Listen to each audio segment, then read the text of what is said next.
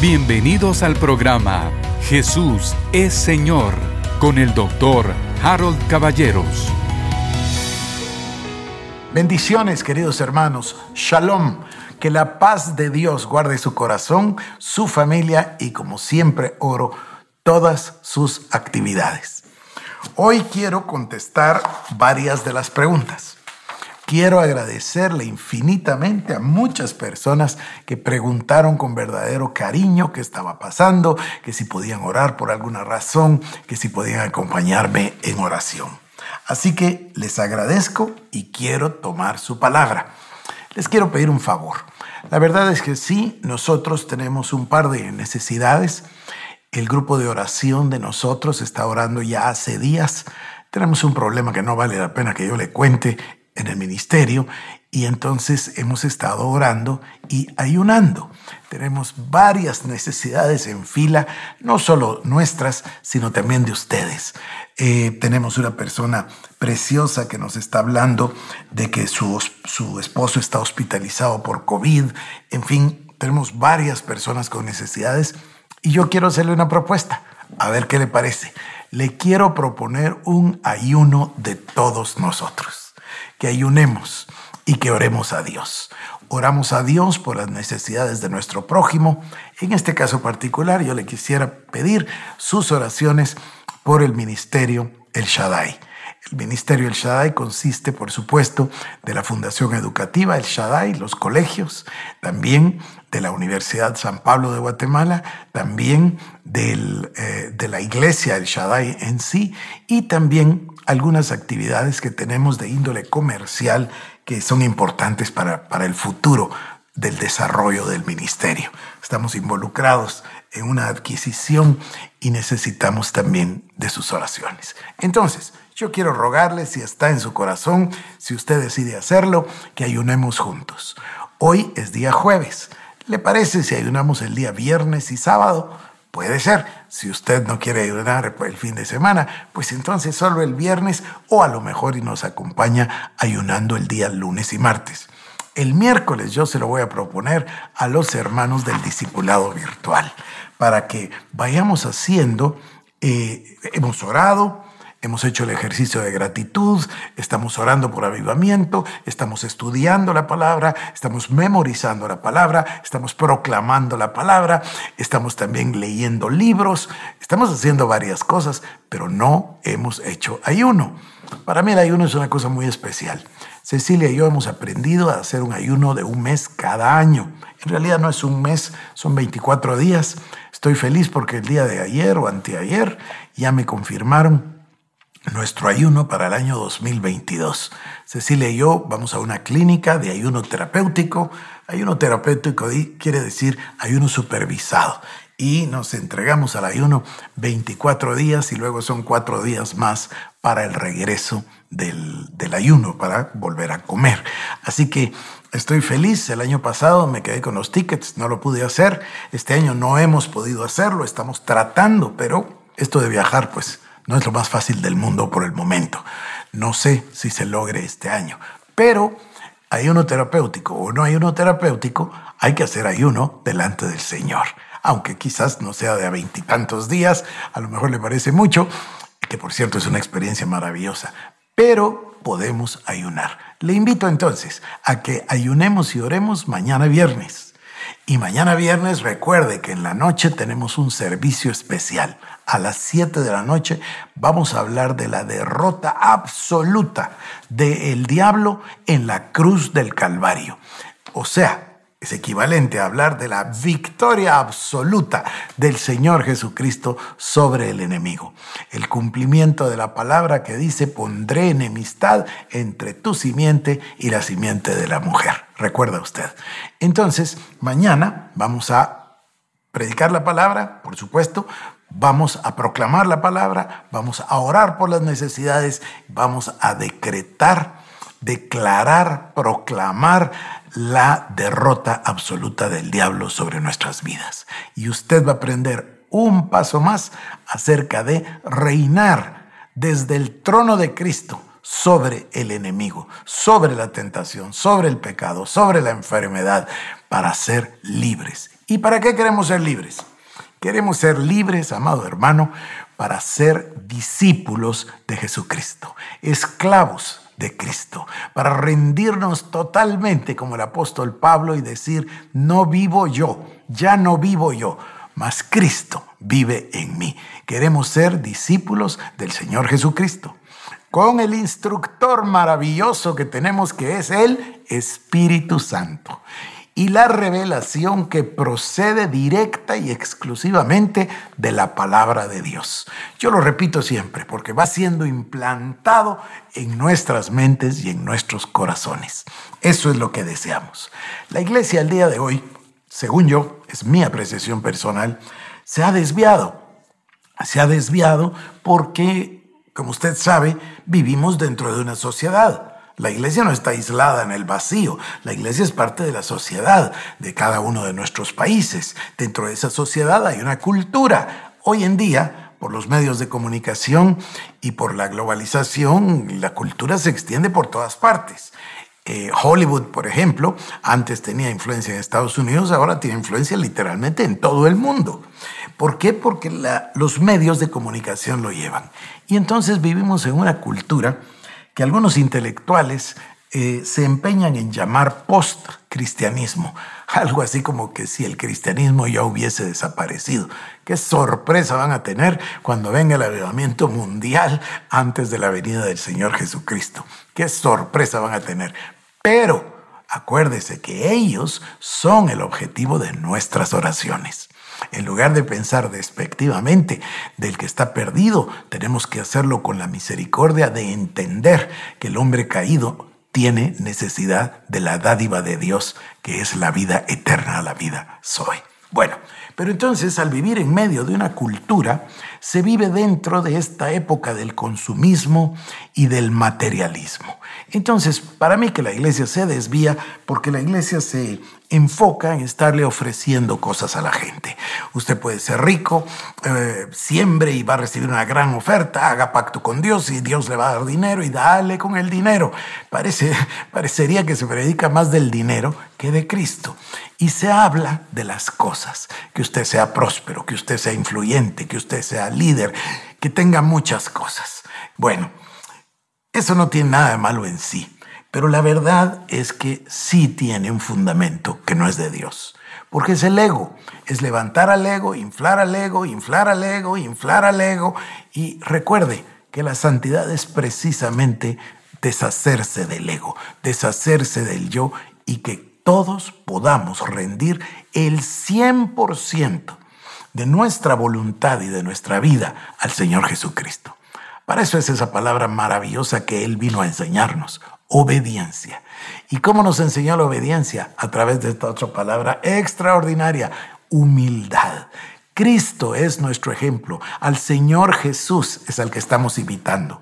O si quiere usted, como dice Pablo, ¿verdad? Sed imitadores de mí como yo de Cristo. Tenemos que imitar al Señor. Bueno, yo pienso que en mi trabajo y el suyo es tomar la dirección correcta ir a la palabra de Dios, escudriñar la escritura, olvidarnos del, del, mundo, no tratar de, como dice Romanos capítulo 12, versículo 2, no conformarnos al presente siglo malo, no conformarnos a la cultura del mundo, sino al contrario, ser transformados por la palabra de Dios, para que podamos entonces vivir en su buena, agradable, perfecta voluntad. Eso es lo que deseamos. Eso es lo que yo quiero y espero que usted también. Y eso es lo que estamos tratando de hacer a través de este programa. Bueno, además de darle gracias a las personas, que los voy a citar, Sandra...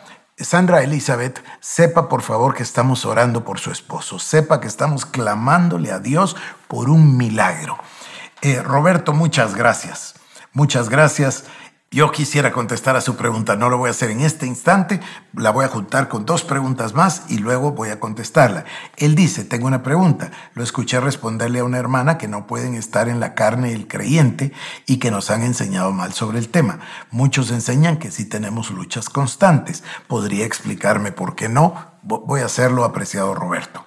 Luego Mary, Mary eh, tan linda, eh, siempre me está recordando que yo no he predicado acerca de los tres días y las tres noches. ¿Se recuerda usted?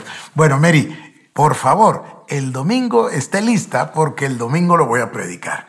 Y voy a comenzar a contestarle lo que sucedió.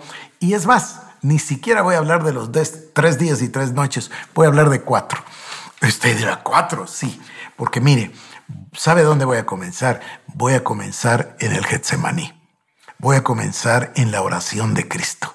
Cuando el Señor Jesús le dice al Padre, si es posible que esta copa pase de mí, pero que no sea mi voluntad, sino la tuya, Señor. Ahí voy a comenzar desde ese día. Luego voy a tomar a la crucifixión, por supuesto la muerte del Señor Jesús y esos tres días y tres noches que usted quiere que yo trate. Los voy a tratar con detalle. Ya llegó la hora. Yo creo que me venía yo preparando para esto y ahora ya llegó la hora de hacerlo. Así que Mary, por favor, tome nota el domingo voy a predicar desde las 10 en punto, hora de Guatemala. Le espero y si no, usted sabe que se quedan las prédicas en el sitio de Iglesia El Shaddai para que usted lo pueda ver el lunes o el martes o cuando desee. Pastor Julio, no tengo palabras para agradecerle su cariño, su amor, su preocupación por mí. Eh, qué lindo, no solo de usted y de toda su familia que están orando para que el Señor me guarde. Muchas gracias, te lo agradezco de todo corazón, pastor. Nora, bueno, me cuenta desde que nos escuchaba desde Estereovisión. Muchos recuerdan Estereovisión, me alegro. Fue un esfuerzo hermoso el que hicimos por un gran número de años, con todas esas estaciones predicando de día y de noche. Sin embargo, usted sabe que ahora ya, la Internet sustituyó esas cosas y aquí estamos nosotros para servirle. Mire, antes con 22 estaciones podíamos llegar a toda Guatemala.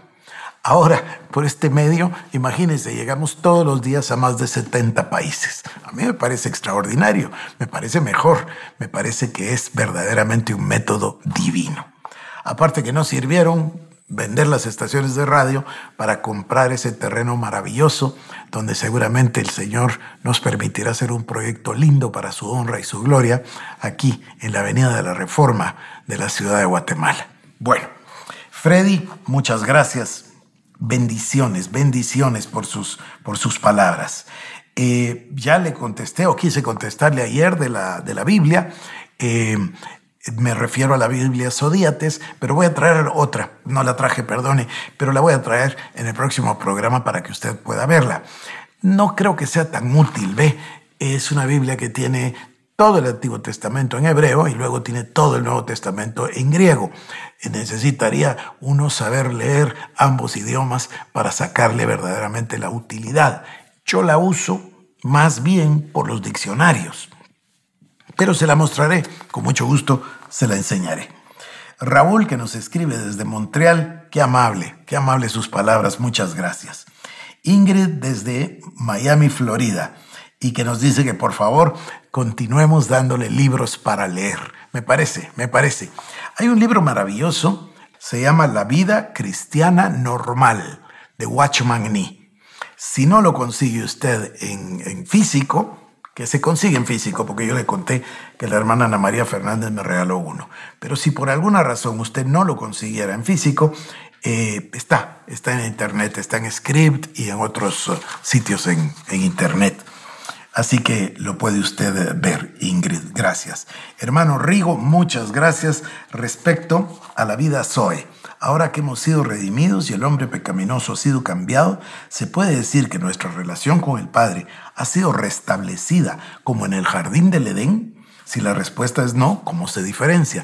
Bueno, la respuesta es sí. La respuesta es sí porque Cristo nos reconcilió con Dios. Y dice la palabra que Cristo nos redimió, que Cristo nos llevó a sentar en los lugares celestiales con el Padre. Dice que Cristo nos salvó, que nos redimió de la maldición de la ley. En fin, estamos en la nueva creación, la nueva criatura, estamos como en el Edén y podemos entrar confiadamente al trono de la gracia. Recuérdese lo que, lo que aprendimos. La oración es una invitación permanente de parte de Dios para que podamos acceder o accesar a su trono, para poder tener comunión con Él. Es maravilloso, es absolutamente maravilloso. Voy a seguir, por supuesto, elaborando en el tema. Yo sacaba el día de hoy un resumen de las escrituras que hemos venido tratando. Son bastantes y son maravillosas. Voy a organizarlas y las vamos a poner ahí para que usted pueda leerlas en orden. Creo que esto que el Señor me mostró y que he hecho, que le llamo, deja que la palabra hable, es maravilloso porque vamos viendo la revelación paulina y vamos leyendo la palabra y la palabra es el poder de Dios. La palabra es Cristo, la palabra es el verbo y la palabra ministra a nuestra alma. Por eso lo hago en ese sistema. Espero que esté bien, espero que, que, ustedes estén contentos. Así que hermano Rigo, voy a contestar esa pregunta. Miriam, que nos bendice desde Tocaima, Colombia. Que Dios la bendiga. También nos habla Arnoldo Muchas gracias. Aquí estoy viendo la, la duda. Y Xiomara nos hace una pregunta verdaderamente fuera de lo que estamos hablando, pero interesantísima. Dice, ¿cómo se activa la vista espiritual? No es hoy que vamos a tocar ese tema, querida hermana Xiomara, pero sí lo vamos a tocar porque es, es vital cuando hablemos del hombre interior, el del corazón, el espíritu. Bueno. Quiero contestar a la pregunta de la nueva vida. Usted sabe que he estado haciendo énfasis en la vida Zoe, la vida eterna, la vida de Dios, la naturaleza que Cristo nos dio. De alguna manera nos hemos equivocado y por muchos años se ha minimizado la vida espiritual y se ha maximizado la vida terrenal o sensorial, ya me ha oído que siempre hablo de esto, ¿no? La vista, el oído, el olfato, el gusto, el tacto. Eh, se piensa que esto es lo real, esto es lo verdadero. No, no, no, no, no. Lo verdadero, lo real, lo permanente es el mundo espiritual, el mundo invisible. Entonces, haciendo un breve adelanto para mañana en la tarde, le quiero leer el pasaje de Juan 8:44. Fíjese que este es un pasaje que va a explicar cómo es que nosotros hemos sido engañados por tanto tiempo. Debe ser francamente difícil para los ángeles y para el Señor y para todas las huestes celestiales ver que el diablo pueda realmente engañarnos y mantenernos sujetos al pecado, a la tentación, al mal, a la iniquidad, incluso a las enfermedades debe ser para, para los ángeles y las huestes celestiales, debe ser inexplicable cómo logra el diablo vencer esas barreras y penetrar hasta nuestras mentes. Porque ¿qué poder tiene el diablo? Mañana se lo voy a demostrar. Ninguno, excepto su propia naturaleza. Y aquí viene, Juan 8:44. Cristo les dice a los fariseos, vosotros sois de vuestro padre el diablo y los deseos de vuestro padre queréis hacer. Recuerden que quería matarle. Y él añade, él ha sido homicida desde el principio. Interesante. Y no ha permanecido en la verdad porque no hay verdad en él. Cuando habla mentira, de suyo habla porque es mentiroso y padre de mentira. Esa es la contestación corta. Nos la da el Señor Jesucristo. Lo único que el diablo tiene es su naturaleza, mentiroso, es padre de mentira, lo que habla es mentira.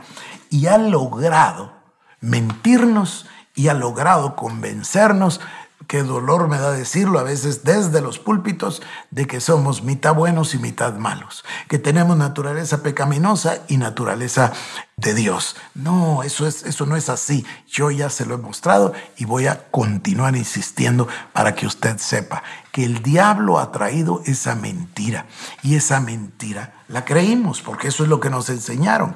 Por eso yo insisto en que necesitamos desaprender para luego aprender.